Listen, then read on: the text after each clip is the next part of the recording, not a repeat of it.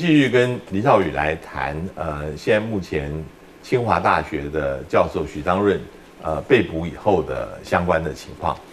嗯，少宇，其实我在想，对于大陆来讲，这些头疼的异议人士，最好的方式是把他们送出国。过去过去都这样 啊，就是说你最好国外呃能够提供一个。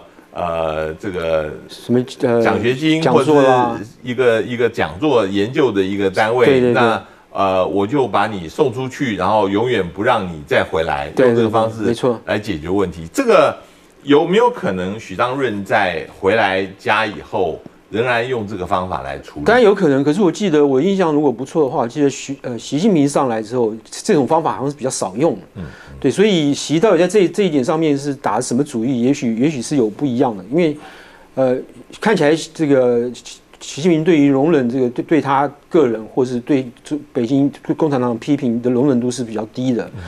那么呃，有很多国外学者就曾经提过，就是其实事实上习跟他的父亲。呃呃，都其从他父亲学到的一件事情就是，呃，动乱是绝对不可以容忍的，动乱一定要一定要扑灭，不然的话，这个共产党执政就会出现危机。那么，不管用什么样的方式去阻挡动乱，比如说香港的香港问题是，呃，北京很清楚把它定义成是颜色革命，嗯，那就很清楚了，就好不会流行的。那至于个别的异议人士、意见人士，他有什么样的？还有什么样的这个发表文章或是这个发发表反对意见的这个机会？那么同样要把它压下来，也是一样，就是为了这个大局着想，为了社会稳定着想。但这样的这样的做法是不是是不是过当，或者是不是呃是不是允当？事实上那是可以讨论。呃，如果说要社会稳定，其实这个在每个国家也是无可厚非的啊。这个。呃，如果从法律的观点来讲，你有一些人刻意要作乱，按照国家安全，当然可以处置。那或者是说，呃，在政治秩序上面，有的人比较保守的心态，是，我就持希望能够稳定秩序的着眼。但在大陆上有一个特别的一个类别，就是威胁到中国共产党的。对，因为它宪法就是规定中央共共产党是是。中华中华人民共和国的这个执政党，对，那这个这个的话，对于很多国家是很难接受的一个概念，尤其是大陆现在出台啊，除了国家安全以外，还发明一种叫做政治安全的一个名词啊。这政治安全，嗯，这个如果说你要上纲上线，为了要维护中国共产党的一党统治的话。几乎很多行为都可以用这个来。是啊，就是我记得另外一个意义分是呃，这个大佬叫任志任志强，嗯，他在他被他现在也是被抓起来，而且他没有放出来。对，他是一他的罪名是严重违法违纪。但至于这违什么法违什么纪都不知道，这个还没有经过审判的程序。对，没错没错，就是说等于是呃用党内的内规，用用用双规的方法来处置他嘛。那他的对，没错，他的问题，他的这个他被抓进去的其实他后来就。发表很多言论，就是去嘲笑习近平是个小丑啦，处理新冠疫情的。不过他的这个最初他被受到注意，然后被党这个被被注意的原因，是因为习近平在去这个巡视央视吧，还是什么？嗯嗯。说这个媒体信党，对这件事情，让他在这个公开场合发表发表这个这个呃微微微微博说。这媒体怎么会信党？媒体应该信人民才对啊！这个党难道媒体的钱是你党费出的吗？是党费出来办媒体的吗？不是嘛？所以这件事情，那所所谓的媒体信党，就呼应你刚才说的这个政治稳定。习近平要的就是媒体信党，才能够确保政治中国大陆的政治稳定或者社会稳定，就是维稳的问题。嗯。不过还有一个情况，就是说，现在如果说是你是考虑到整个党的利益，是中国共产党一党统治。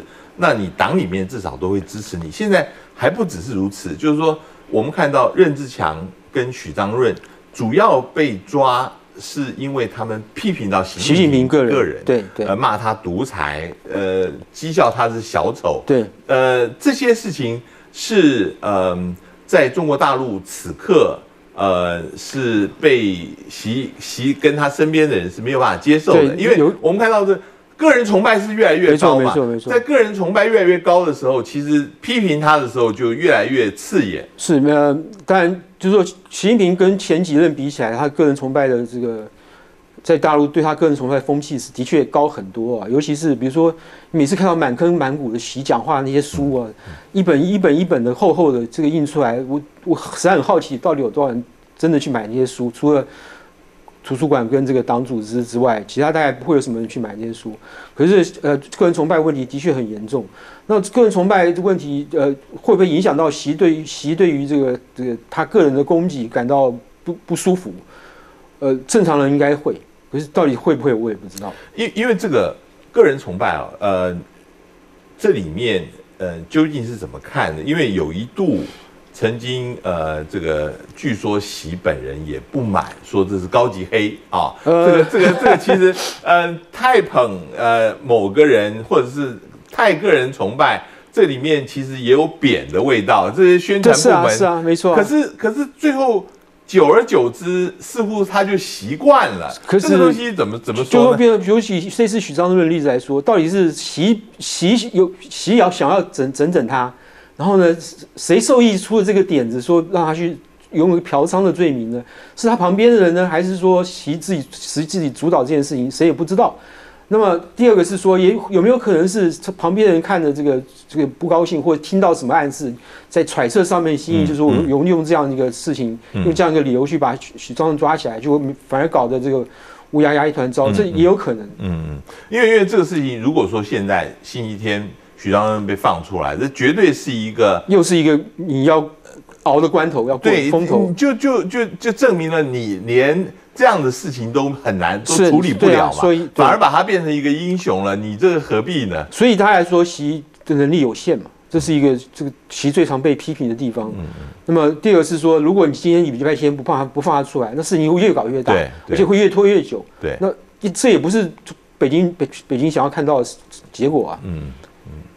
呃，我我我我最后想问一下，因为这个事情，呃，当然在中国大陆以及海外很多人呃很关注啊，在台湾你觉得有足够的关注吗？或者说，对于像个别的大陆自由派或者自由呃派的团体，呃，被受到压制，甚至呃受到这个像以前的天泽研究所被关啊等等，这这事情在台湾似乎。并没有引起很大的注意。这个我觉得比较悲哀的是说，我觉得在台湾引起一些一些注意，主要原因是因为那个理由。讲这个讲起来很悲哀，就是嫖娼这件事情栽到一个这个学者头上去。大家也许十个里面有九个人不知道许章润是谁，嗯，可是听到一个清华大学被的教教授嫖娼被抓起来，这变成一个八卦八卦取向的题材，就是有点可惜或者感觉很悲伤的事情。第二是大陆的学者或大陆的一些自由主义人士，他们，我觉得他们现在是在等礼拜天。如果礼拜天他没有回来的话，那可能我觉得下一步他们会有一些一些抗议啦，或者是不不是街头抗议，就是一些呃文写文章发生的这些来自呼吁写把写状放出来的声音。嗯嗯，对，因为毕竟他人出来是最重要的事情。嗯，而且我我听到很多人也谈到，就是其实呃，现在很多人反而怀念。胡锦涛当政的时候，那个时候，那个时候，不管是整个的政治气氛，整个社会的文化，都是比现在习着好多。没错，我们都我们我也常跟大陆朋友说，就说你们你们已经胡锦涛时代已经过去了，就不要再想。真的，真的，这讲起来蛮悲哀的。今天非常谢谢呃邵宇跟我们来谈这个谢谢许章润的呃最被捕的事情，希望他礼拜天。能够被释放出来，也谢谢各位观众收看，我们下次见。